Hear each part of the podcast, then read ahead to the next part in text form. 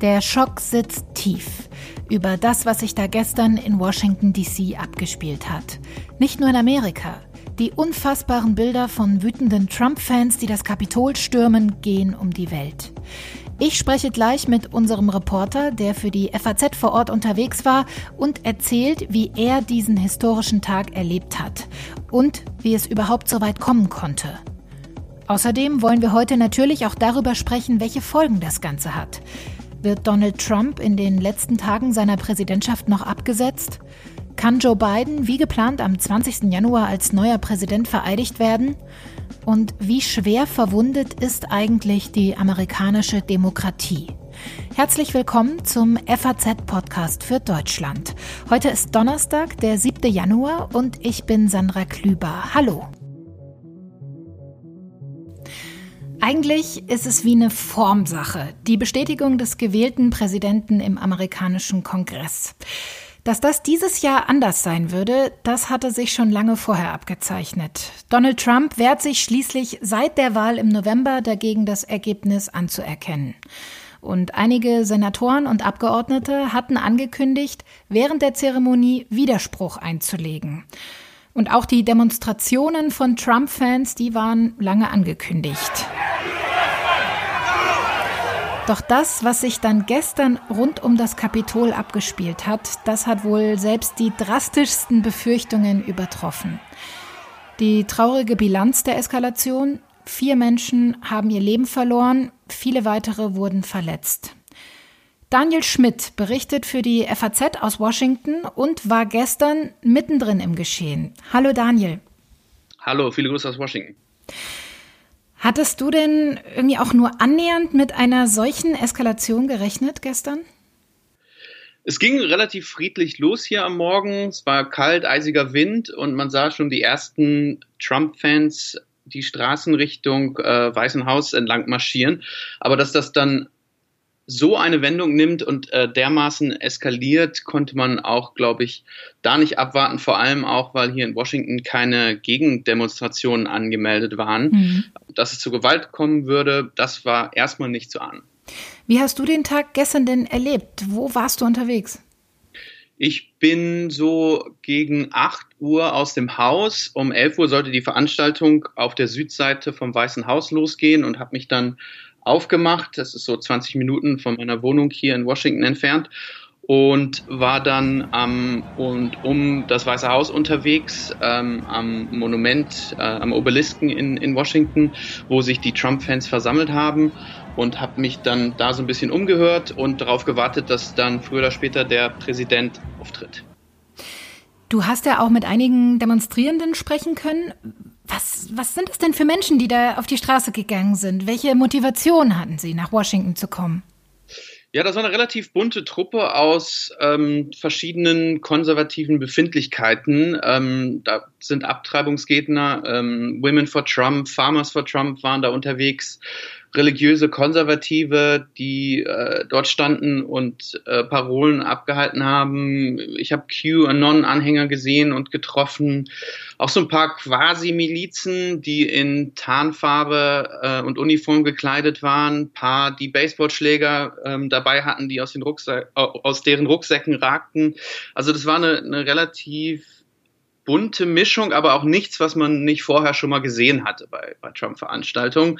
Und die Leute, die ich gesprochen habe, die haben mir gesagt, diese Wahl ist nicht mit rechten Dingen zugegangen. Im Grunde genommen, das, was ich da gehört habe, bis dann die Situation eskaliert ist, war eigentlich nichts, was man nicht vorher schon mal von den Trump-Anhängern so auf diese Art und Weise zu äh, Gehör bekommen hat. Mhm. Oder auch äh, von Donald Trump selbst. Er so. hat ja vor seinen Anhängern dann auch eine Rede gehalten und dazu aufgerufen, vor das Kapitol zu ziehen. We're gonna walk down anyone you want, but I think right here we're gonna walk down to the Capitol and we're gonna cheer on our brave senators and congressmen and women. And we're probably not going to be cheering so much for some of them. Eigentlich war das Kapitol ja komplett abgesperrt an diesem Tag. Wie konnten die Demonstrierenden denn überhaupt auf das Gelände kommen und dann später sogar in das Gebäude? Ja, das ist die große, große Frage. Das wird wahrscheinlich noch auszuwerten sein, was da genau schiefgelaufen ist. Ähm, also wer schon einmal hier in der Hauptstadt in Washington unterwegs war und sich das Kapitol angeguckt hat als Tourist, weiß wahrscheinlich, wie spaßbefreit diese Jungs normalerweise mhm. sind, ihre Arbeit verrichten. Also besonders viel Spielraum für Fehltritte. Selbst als äh, unwissender Gelegenheitsgast ähm, erlauben die eigentlich nicht, wenn man da in diese heiligen Hallen ähm, und wenn man in diesen heiligen Hallen unterwegs ist.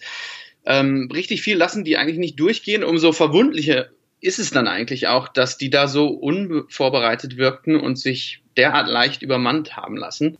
Also man, man hat ja wirklich das Gefühl, dass die Sicherheitskräfte mit der Situation vollkommen überfordert waren. Äh, Gibt es denn irgendeine Begründung von Verantwortlichen, warum es Stunden gedauert hat, bis da einigermaßen wieder die Kontrolle äh, zurückerlangt wurde? Ja, das ist immer die Frage, wenn man sich dann anschaut, ähm, wie hier bei anderen Veranstaltungen in Washington durchgegriffen wird. Das wird die große Frage sein, das nochmal aufzuarbeiten, welches Sicherheitskonzept da gegriffen hat oder ähm, wer da vielleicht auch äh, das Ganze unterschätzt hat. Viele haben ja jetzt auch den Vergleich zu den Black Lives Matter Demonstrationen im Sommer gezogen. Damals waren schwer bewaffnete Polizisten, Pferdestaffeln und auch die Nationalgarde überall in Washington DC unterwegs und hat hart durchgegriffen. Davon war gestern bis in die Abendstunden relativ wenig zu sehen. Ja, da merkt man immer noch mal, wie ähm, man als äh, weißer Demonstrant anders behandelt wird in den USA und mhm. wie leicht man da dann doch irgendwie ähm, mit, mit gewissen Dingen davonkommt. Diese Szenen, ähm, die du angesprochen hast, das war am, am Lincoln Memorial, also quasi auf äh, die Sichtachse gegenüberliegend vom Kongress ähm, an, an der Mall in Washington ähm, im Juni 2020. Das war dieser dystopische Aufmarsch der Nationalgardisten, die sich da aufgereiht haben, als die Black Lives Matter Aktivisten demonstriert haben. Da wurde äh, rigoros durchgegriffen, da war richtig, ähm, ja, da lag was in der Luft. Da merkte man, ähm, dass das kann auch ähm, eskalieren. Aber äh, gestern dann diese Szenen, dass, dass dann teilweise äh, die Sicherheitsbeamten ähm, Selfies mit sich haben machen lassen, während die ähm, äh, Aufständigen da durch die Hallen gelaufen sind, das wirft kein gutes Bild auf die Sicherheitskräfte und was da gestern schiefgelaufen ist. Ja, da werden noch viele offene Fragen wahrscheinlich geklärt werden in den nächsten Tagen. In Washington gilt jetzt erstmal für zwei Wochen der Ausnahmezustand. Das hat die Bürgermeisterin Bowser angekündigt. Was bedeutet das denn konkret für die Stadt? Das Ganze ähm, hätte man sich vielleicht auch schon denken können. Ähm, man, man merkt, dass hier ähm, gewisse Vorbereitungen schon getroffen werden für die Vereidigung in, in knapp zwei Wochen. Ähm, je näher man sich Downtown und dem Weißen Haus ähm, je näher man dem, dem Weißen Haus und Downtown äh, Washington kommt, umso größer wird die Dichte an äh, zugezimmerten ähm, Restaurants, äh, äh, Shops, die teilweise eh nicht groß aufhaben, Corona-bedingt. Aber ähm, man, man hat, glaube ich, schon ähm, ungefähr geahnt, dass ähm, es hier nochmal äh, früher oder später knallen könnte. Da sind relativ viele Läden, die mit ähm, äh, Holzpaletten ähm, äh, ab, abgedichtet sind und, mhm. und wo man gar nicht in die Schaufenster gucken kann, weil man, glaube ich, auf deren Seite ähm, schon sowas geahnt hat. Für die Stadt an sich gilt dann erstmal die Ausgangssperre ähm, äh, weiterhin und, und die, die Sicherheitsmaßnahmen äh, rundherum, die jetzt schon getroffen wurden, werden dann nochmal erhöht. Äh, an sich wird natürlich das, das Leben hier weitergehen in der, in der Stadt, aber ähm, es ist auf jeden Fall ein Zeichen, dass da noch mehr erwartet wird. Welche Folgen werden denn die gestrigen Ereignisse für die Vereidigung von Joe Biden am 20. Januar haben? Wird es da nochmal verschärftere Sicherheitsmaßnahmen geben? Glaube, da werden sie jetzt ähm, gestern und heute und in den kommenden Tagen ähm, händeringend überlegen, wie man das genau aufziehen kann. Das war schon klar, dass jetzt mit der Pandemie das Ganze zurückgefahren wird, dass man da nicht auf irgendwelche Besucherrekorde ähm, setzt und, und versucht, da Millionen in die Hauptstadt zu locken. Normalerweise sind da ja bis zu 200.000 Zuschauer bei so einer Inauguration. Genau, also da ist, da ist richtig viel los. Ähm, ähm, eigentlich ja auch ein, ein, Grund zur Freude und ähm, ein, ein, ausgelassener Moment für, für viele und ähm, äh, in, in, in der Stadt dann ähm, auch äh, sehr, sehr viele Touristen.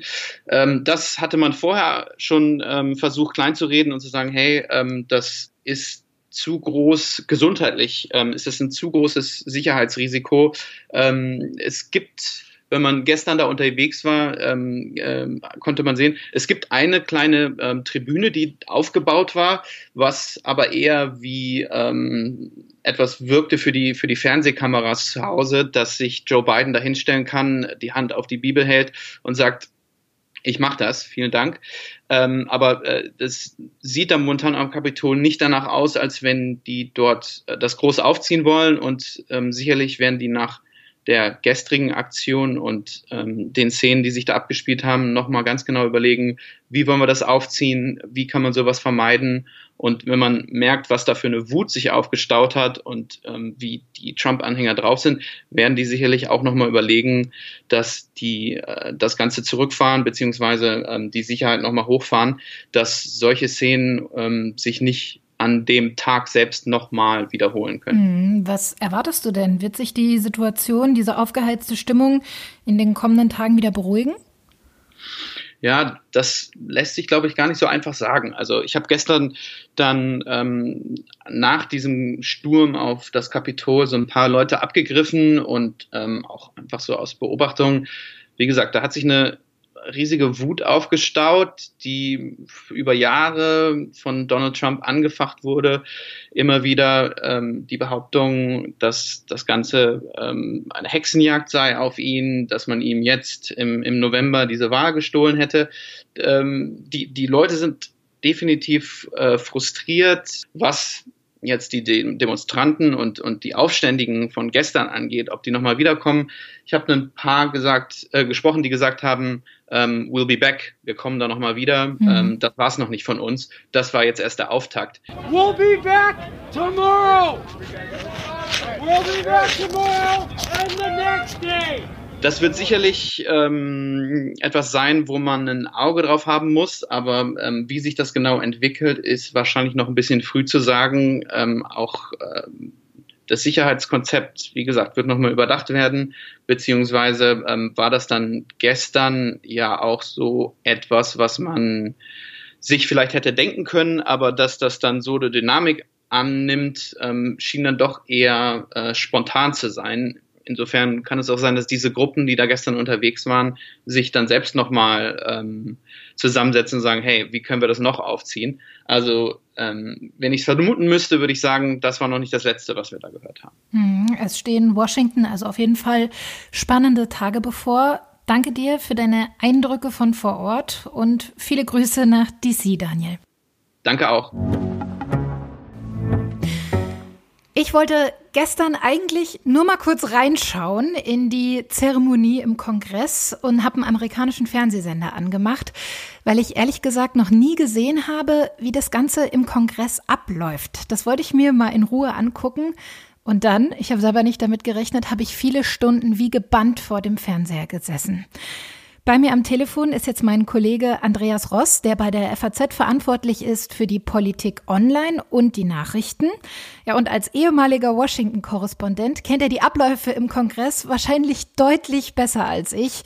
Aber Andreas, das war auch für dich gestern alles andere als langweilig, oder? Äh, ja, das kann man wohl so sagen. Also die Zeremonie könnte ja sehr langweilig sein, äh, mhm. wenn da immer mit denselben formalen Sätzen die einzelnen äh, Staaten aufgerufen werden. Aber ehrlich gesagt war ich schon richtig fasziniert von dem Teil, bevor es dann äh, brutal und gewalttätig wurde äh, durch die Eindringlinge.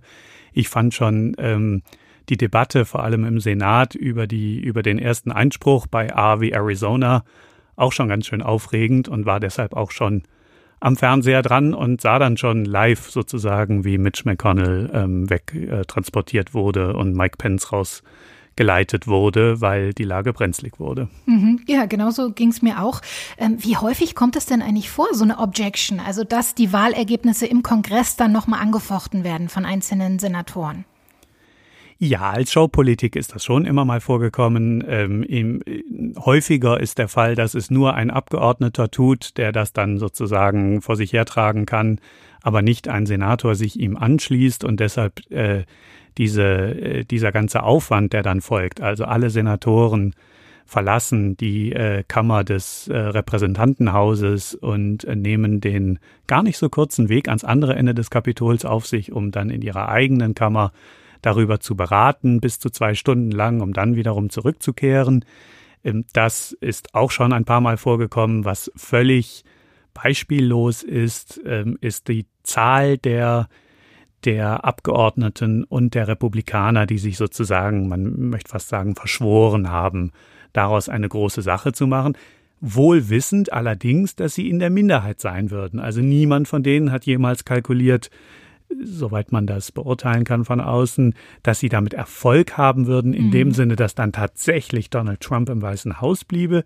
Hier geht es um Symbolpolitik auf dem Rücken der Demokratie. Hier geht es darum, äh, den Voting Record, äh, den Videoschnipsel herzustellen, von dem Leute glauben, dass sie bei der nächsten Wahl 2022 oder Präsidentenwahl 2024 davon profitieren können.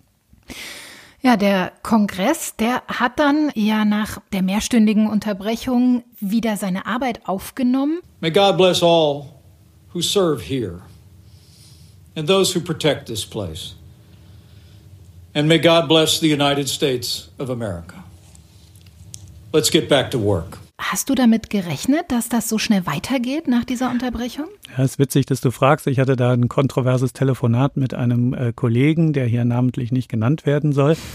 Aber ähm, in der Tat habe ich äh, fest damit gerechnet, denn hier ging es um ein Symbol. Also man konnte den Beteiligten ja ansehen, dass viele gerne ähm, jetzt erstmal ausgespannt hätten.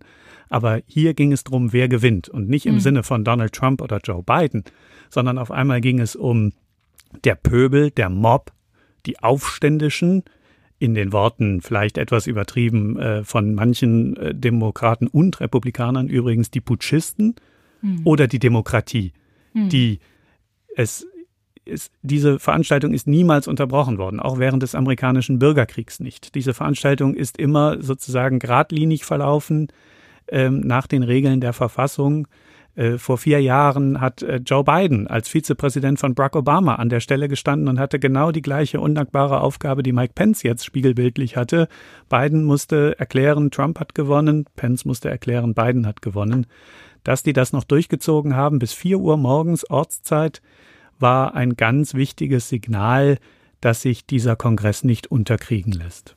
Also der, der Anarchie äh, demokratische Prozesse entgegenzusetzen. Äh, das Kapitol ist ja das Symbol der amerikanischen Demokratie, das Gebäude selbst. Die Bilder von Demonstrierenden, die da Büros verwüsten, die Selfies mit Statuen machen oder demonstrativ an Schreibtischen zum Beispiel von Nancy Pelosi Platz nehmen und da die Füße sogar hochlegen. Wie verstörend ist dieser Anblick eigentlich für Amerikaner? Äh, auf einer Skala von 1 bis 10 würde ich sagen ungefähr 15. Ähm, mhm. Das ist ähm, es ist vielleicht sogar kurios, das zu sagen in einem Land, das ja, wenn wir mal ehrlich sind, auf eine Art auch viel Schlimmeres gewöhnt ist. Also man, man kann ja mal ganz kurz innehalten und sich freuen, dass die offenbar nicht bewaffnet waren. Äh, die Schüsse, die gefallen sind, scheinen nach dem, was wir jetzt wissen, vom, äh, von Sicherheitskräften abgegeben worden zu sein. Ähm, und wir haben ja nun hier mit einem Land zu tun, das abgestumpft ist von Mass-Shootings, von Amokläufen, von Terroranschlägen mit vielen, vielen Todesopfern. Aber Symbolik spielt eine Rolle in der Demokratie. Und es spielt einfach eine Rolle, ob die Dinge vor der Schwelle eines solchen Gebäudes passieren oder drin. Äh, natürlich gibt es in Amerika jetzt viele Leute, die sagen, Nancy Pelosi soll sich mal nicht ins Hemd machen, weil, weil ihr jemand einen Zettel auf den Schreibtisch gelegt hat und oh mein Gott, die Füße auf den Schreibtisch gelegt mhm. hat. Natürlich sind schlimmere Dinge denkbar. Aber die ganze Symbolik darüber, wir kommen hier an, wir äh, nehmen, übernehmen den Laden. Äh, das ist halt, wie ja alle, die gestern CNN geguckt haben, auch permanent aus dem Mund von Reportern, von erfahrenen Krisen- und Kriegsreportern gehört haben. Das sind Sachen, die kennen wir nur aus Ländern wie Kolumbien oder aus Afrika oder so. Ähm, und das äh, tut vielen Amerikanern dann doch weh, dass ihr eigenes Land da auch äh, sozusagen jetzt in so einer Reihe genannt wird, wie fair oder nicht fair das auch ist, diese Länder ausgerechnet da zum Vergleich ranzuziehen. Ja, wir haben ja gerade schon drüber gesprochen. Zumindest der Kongress hat daraufhin ja dann schnellstmöglich versucht, die demokratischen Prozesse weiterzuführen und hat jetzt auch Joe Biden offiziell bestätigt in der Yay. Wahl. Damit ist der Weg für die Amtseinführung jetzt also frei. Und Donald Trump, das war vielleicht heute die große Überraschung, hat zwischenzeitlich über einen Sprecher angekündigt, weil er ja selbst bei Twitter und Co gesperrt ist mittlerweile, hat er über einen Sprecher angekündigt, dass er eine geordnete Amtsübergabe ermöglichen will am 20. Januar. Wie schätzt du das Ganze ein? Ist das eine späte Reue oder der verzweifelte na, Versuch von Schadensbegrenzung? Na, eher letzteres, denke ich. Ähm, die Drohung, dass äh, Trump auf den letzten Metern seiner Amtszeit noch abgesetzt werden könnte, für amtsunfähig erklärt werden könnte, genauer gesagt durch den berühmten 25. Verfassungszusatz, die ist jetzt doch gestern etwas konkreter geworden. Ganz genau kann man das ehrlich gesagt von außen nicht beurteilen aber zumindest war das äh, das Buzzword in der Luft und äh, Trump ähm, reagiert ja auch viel auf das, was er im Fernsehen hört und da war das ein, mhm. ein viel benutztes Wort und ganz klar war der Mike Pence, ein Vizepräsident, der jetzt wirklich mehr als vier Jahre lang in, auf geradezu devote Weise seine Loyalität zu Trump unter Beweis gestellt hat, ähm, hat damit gestern aufgehört. Er hat eben nicht Trumps aber abenteuerlichen Wunsch erfüllt, äh, im Kongress irgendwas dagegen zu unternehmen. Und Mike Pence wäre bei einer solchen ähm, Absetzungsversuch die zentrale Figur. Er und eine Mehrheit der Kabinettsmitglieder, genauer gesagt der Minister, müssten das beschließen und dann gibt es ein, ein, ein mehrstufiges Verfahren. Ich habe das nie für besonders realistisch gehalten, aber vielleicht doch so sehr, dass es sich für Donald Trump angeboten hat, einmal ähm, mal einen Moment brav zu sein. Also Reue mhm. ist etwas völlig anderes. Man darf ja auch nicht vergessen, dass die gesamte Rhetorik dieser Stellungnahme auch nicht sehr deeskalierend war. Ne? Da fiel dann auch noch der Satz, dass es erst der Beginn unseres Kampfes, Amerika wieder groß zu machen. Ja, und da kommt man eben auch wieder auf das 25th äh, Amendment, auf diese ähm, Möglichkeit in der Verfassung, einen Präsidenten für amtsunfähig zu erklären ähm, denn das könnte auch zur Folge haben oder zumindest ein Amtsenthebungsverfahren im Kongress könnte zur Folge haben, dass der Präsident auch für künftige Ämter nicht mehr zur Verfügung steht. Also mhm. diese ganze ähm, ob das nun realistisch ist oder nicht, aber diese ganze Chimäre, diese ganze Vorstellung, Trump tritt noch einmal an, könnte rein theoretisch, ich halte es nicht für sehr wahrscheinlich, dass es dazu kommt, aber könnte rein theoretisch dem noch ein, ein Riegel vorgeschoben werden. Wie würde das Ganze denn ablaufen? Also wäre das überhaupt noch möglich in den wenigen Tagen seiner Präsidentschaft? Oder hätte das dann mehr so einen symbolischen Charakter, dass man diesen Prozess noch anstoßen würde? Also um, um hier vielleicht noch korrekter zu werden, als wir bisher waren, die Amtsenthebung wäre nochmal ein Impeachment durch den Kongress. Das ist also wenn der politische Wille sozusagen in beiden Kammern 100 Prozent wäre, könnten sie äh, die Regularien so ändern, dass sie es noch durchziehen. Das, das wird einfach nicht stattfinden. Da, mhm. da, da, gibt, da spricht nichts dafür. Das andere wäre eben der, der Versuch, den Präsidenten für amtsunfähig zu erklären. Auch da ist eine sehr hohe Hürde im Kongress. Beide Kammern müssten mit zwei Dritteln Mehrheit dafür stimmen. Das ist noch mehr als beim eigentlichen Amtsenthebungsverfahren, wo nur der Senat den mit einfacher Mehrheit im Repräsentantenhaus beschlossenen Vorwurf sozusagen mit zwei Drittel Mehrheit bestätigen hätte müssen. Äh, der Unterschied ist nur, da wir jetzt äh, nur noch zwei Wochen vor, der, vor dem Ende der Präsidentschaft sind, dass die Fristen so sind, dass der Kongress nie abstimmen müsste. Also man könnte sozusagen die Abstimmung auf einen Tag, an dem Herr Trump sowieso nicht mehr Präsident ist, verschieben. Insofern würde, wenn der harte Wille besteht von Pence und einer Mehrheit der Kabinettsminister von Trump, das zu tun, stünden dem keine unüberwindlichen Hürden im Kongress gegenüber soweit man das sagen kann, weil es hat das einfach noch nicht gegeben. Noch nie hm. ist ein Präsident auf der Grundlage dieses, äh, dieses äh, Verfassungszusatzes, äh, der auch noch relativ jungen Datums ist, ähm, abgesetzt worden. Und äh, es gibt natürlich auch noch Gerichte, die solche Schritte prüfen würden und so. Also niemand äh, sollte behaupten, er wüsste, wie dann das, äh, wie das im Einzelnen abliefe. Wie gesagt, wir sind in, in, in hochspekulativen äh, Terrain und das Interesse der allermeisten ähm, Akteure ist sicherlich jetzt irgendwie die nächsten zwei Wochen noch durchzustehen und ähm, dann Herrn Biden Präsident sein zu lassen. Mhm. Was äh, ein bisschen in den Hintergrund gedrängt wurde durch die Ereignisse der letzten Stunden, sind die Stichwahlen in Georgia. Da ging es ja für Joe Biden äh, nochmal oder für die Demokraten nochmal um zwei Sitze, die sie auch beide jetzt bekommen haben. Damit haben Sie die Mehrheit im Senat und im Repräsentantenhaus gewonnen. Was bedeutet das denn jetzt für die künftige Politik von Joe Biden? Ja, ganz so äh, triumphal ist diese Nachricht für Biden eigentlich auch nicht. Erstmal ist es keine eigentliche Mehrheit im Senat. Es steht jetzt 50 zu 50. Ähm, die Mehrheit kommt dadurch zustande, dass bei einem solchen Gleichstand äh, der Vizepräsident oder in dem Fall dann die Vizepräsidentin Kamala Harris ähm, den Ausschlag gibt. Das heißt für Herrn Biden allerdings, dass er sozusagen bei jeder Abstimmung jeden einzelnen Demokraten hinter sich wissen muss. Mhm. Und das ist ein Spektrum, das reicht von Bernie Sanders, dem erklärten Sozialisten, der der Demokratischen Partei offiziell gar nicht angehört, bis hin zu Joe Manchin, der, ähm, sagen wir mal, ein, äh, naja, der heißt Demokrat ist, aber ähm, eigentlich de facto ein in vielen Fragen republikanisch gesinnter Politiker aus West Virginia. Wenn die Republikaner die knappe Mehrheit behalten hätten, wären sie etwas mehr in der Pflicht gewesen. Biden hätte vielleicht hoffen können, mit Leuten wie Mitt Romney oder mit den paar Leuten, die gesagt haben, Leute, wir müssen auch mal wieder irgendwie zeigen, dass wir Parteien zusammenarbeiten können, wir müssen uns von Trump lösen. Selbst wenn das nur wenige gewesen wäre, hätte er vielleicht eine etwas größere Chance gehabt, diese Überparteilichkeit herzustellen, die er ja eigentlich versprochen hat. In der Minderheit ist es sehr viel leichter, so ein bisschen bockig zu sein und zu sagen, mhm. nö, wir kümmern uns nicht.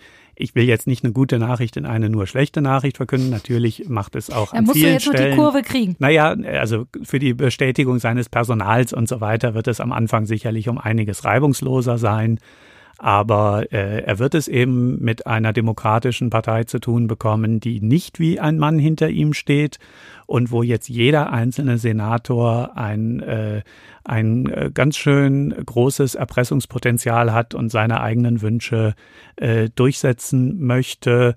Ähm, das wird ziemlich bald zeigen, wenn Trump weg ist, dass sozusagen diese Gegnerfigur, die die Demokraten zusammengeschweißt hat in diesem erfolgreichen Wahlkampf, dann nicht mehr da ist und die äh, großen ideologischen Differenzen innerhalb der Demokratischen Partei werden dann sehr viel sichtbarer werden und uns Stoff für viele Amerika-Podcasts bieten.